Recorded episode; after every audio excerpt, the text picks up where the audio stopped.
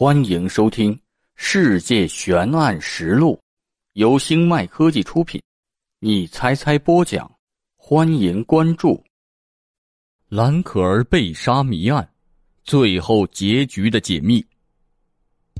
对于中国人来说，一年中最重要的节日，那就是新年。整整的一个正月，整个神州大地都笼罩在节日的喜气洋洋的氛围中，火车的轰鸣。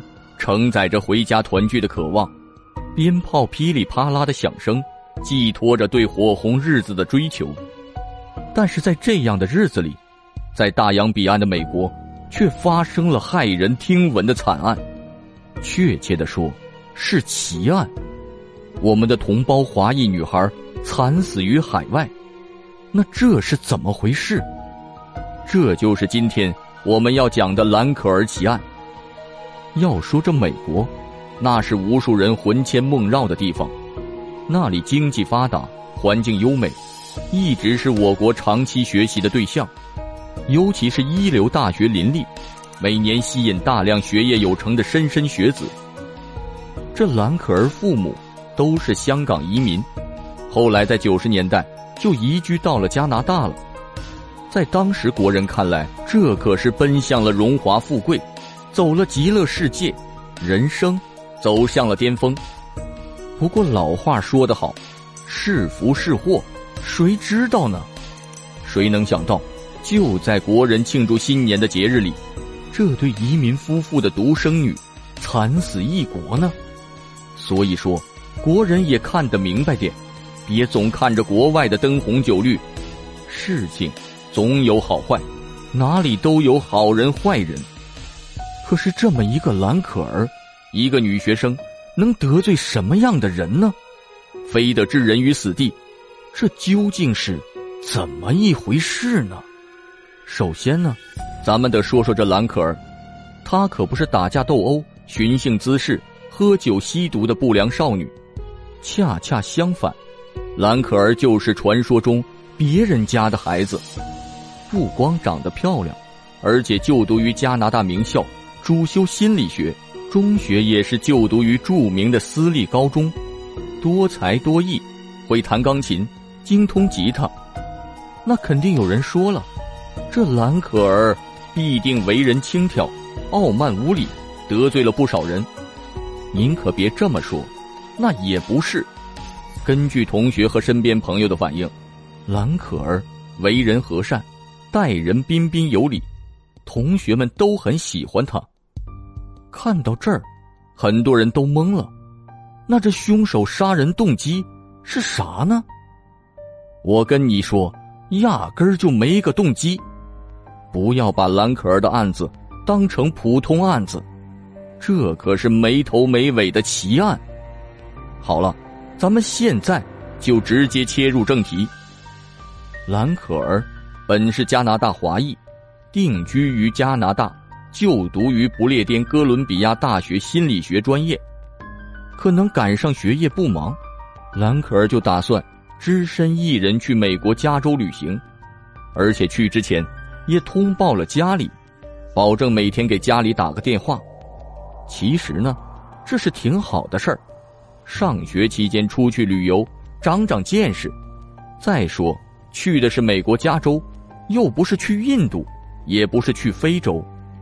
这加州好歹也算是美国的经济文化中心之一，安全性也有保证，家里人也就没有多想，反正一天一个电话报平安，过个十天半个月，那就回家团圆了，再给亲朋好友带点土特产，买买小礼物，这不挺好的吗？于是兰可儿就来到了加州，当天，他就住在了预定的青年旅馆。为啥住青年旅馆呢？这说白了还是没钱呗。反正也是来玩，又不是来睡觉的。上下铺那就凑合几天得了，省点钱买点东西，这不好吗？但是我估计这兰可儿肠子都悔青了。这旅馆，别看现在就是个穷游专用的青年旅社，其实这个旅馆充满了传奇和诡异。这个旅馆的前身就是无人不知、无人不晓的塞西尔酒店。它始建于上世纪二十年代，有十四层高，位于加州洛杉矶中心，位置优越。在当时呢，那是纯纯的高富帅酒店，出入的都是名流。你想住廉价房，没门儿。不过，随着经济危机、股市崩盘，这酒店在上世纪三十年代就逐渐沦落了，成了社会闲散人员的聚集地，就有点像村东头的网吧。家里没事儿，那都得告诉孩子：路过你快点走，别往里面看，有妖怪。到了一九四七年，这家酒店发生了轰动世界的大案——黑色大丽花。凶手将美国演员伊丽莎白·肖特肢解并抛尸于酒店之外。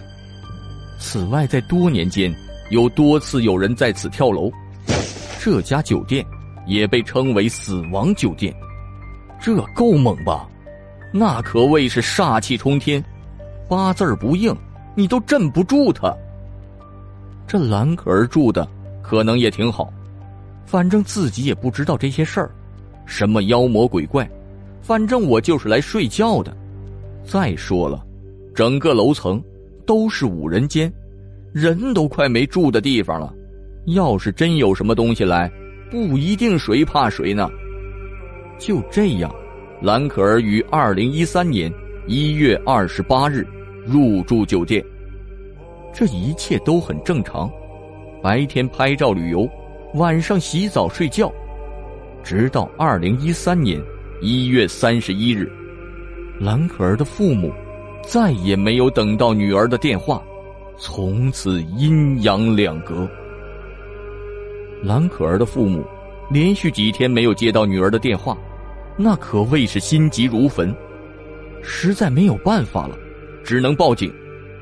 警察一看，这是少数族裔的失踪案，也没敢怠慢，这可谓是把整个酒店翻了个底朝天。就差把马桶水箱也拆开了，即使是这样，也没有找到兰可儿的影子。哎，这可就真奇怪了，这么大的活人，还能飞了不成？于是警察继续询问兰可儿的室友和附近书店的老板，不问，不知道。这一问真是吓人一跳啊！兰可儿的室友表示：“我早就搬到别的房间了。”这室友一天自言自语，做些奇奇怪怪的事情，我是看不懂，也不想懂。别哪天后半夜爬我床上，问我她好看吗？三十六计，走为上策。书店老板则表示，这小姑娘很好看，肤白貌美，大长腿，声音甜，那气质好，我就很喜欢这个人。警察一看也问不出个所以然来。只能等等看了。到了二月六日，距离兰可儿失踪，这已经整整一个星期了。兰可儿的父母那都快急死了。你说这人是生是死？你倒给我个信儿啊！警方也坐不住了。得了，那还是群众力量大，关键事情还得靠群众。警方印了数千张寻人启事。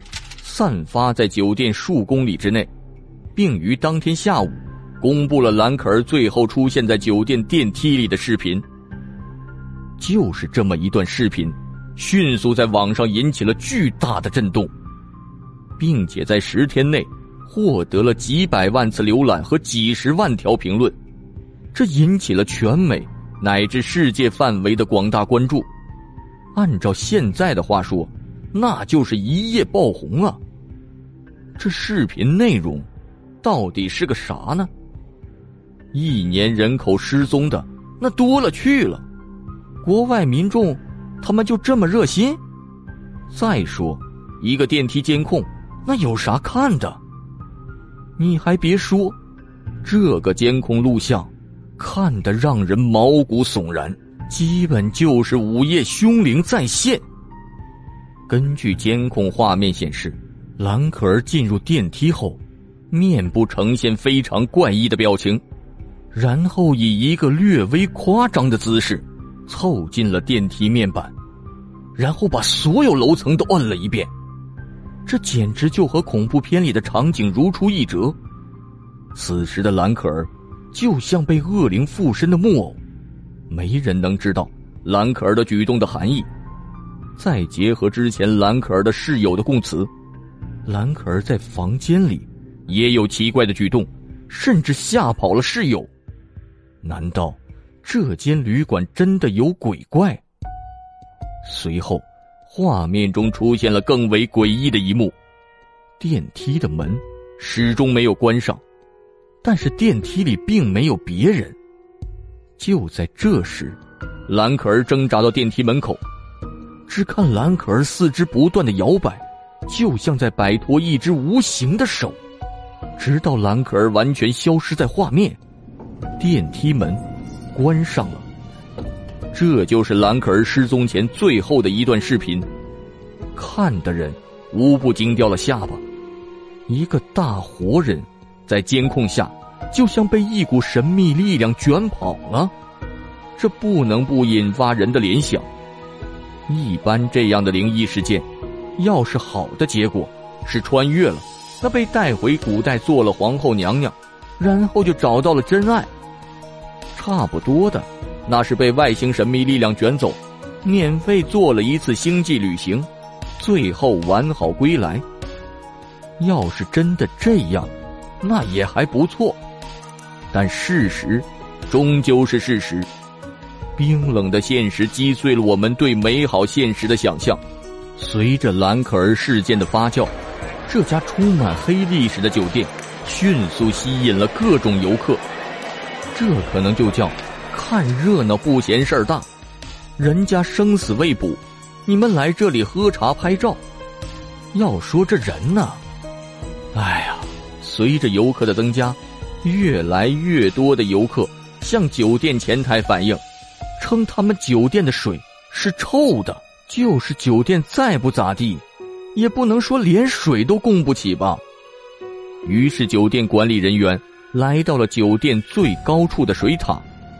那水塔本来就少有人开启，酒店人员费了九牛二虎之力，打开了沉重的铁皮盖子，一股恶臭迎面扑来。这管理人员一看，差一点从梯子上摔下来。那究竟他看到了什么呢？他看到兰可儿赤身裸体，已经有了一定程度的腐烂，静静的飘在水里。这下真相大白了，兰可儿惨遭人毒手了。于是案件也进入了侦查阶段。警方在进行尸检之后发现，兰可儿身体残留至少三种药物，其主要功能是治疗抑郁症，由此怀疑兰可儿长期患有抑郁症，并且身上没有伤痕，由此推断兰可儿是自杀。在进行多日之后，警方没有发现新的线索，于是宣布兰可儿自杀。不过案子虽然过去了六七年，可还是疑点重重。除了电梯里的神秘力量究竟是啥之外，更让人费解的是，蓝可儿究竟是如何进入水塔？首先，到达水塔就是一件不可能的事情，不光去往水塔的路径复杂。期间要经过几道门，这门不光需要钥匙，硬闯还会有警报。如果从外侧攀爬，那么长的梯子，一个女孩怎么爬得上去？其实最有说服力的就是，水塔的盖子是锁着的，就是没锁，她一个女孩也打不开。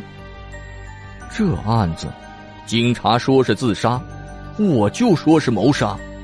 至今案子谜点重重，众说纷纭。可怜的华裔女孩，只能祝你早日魂归故里。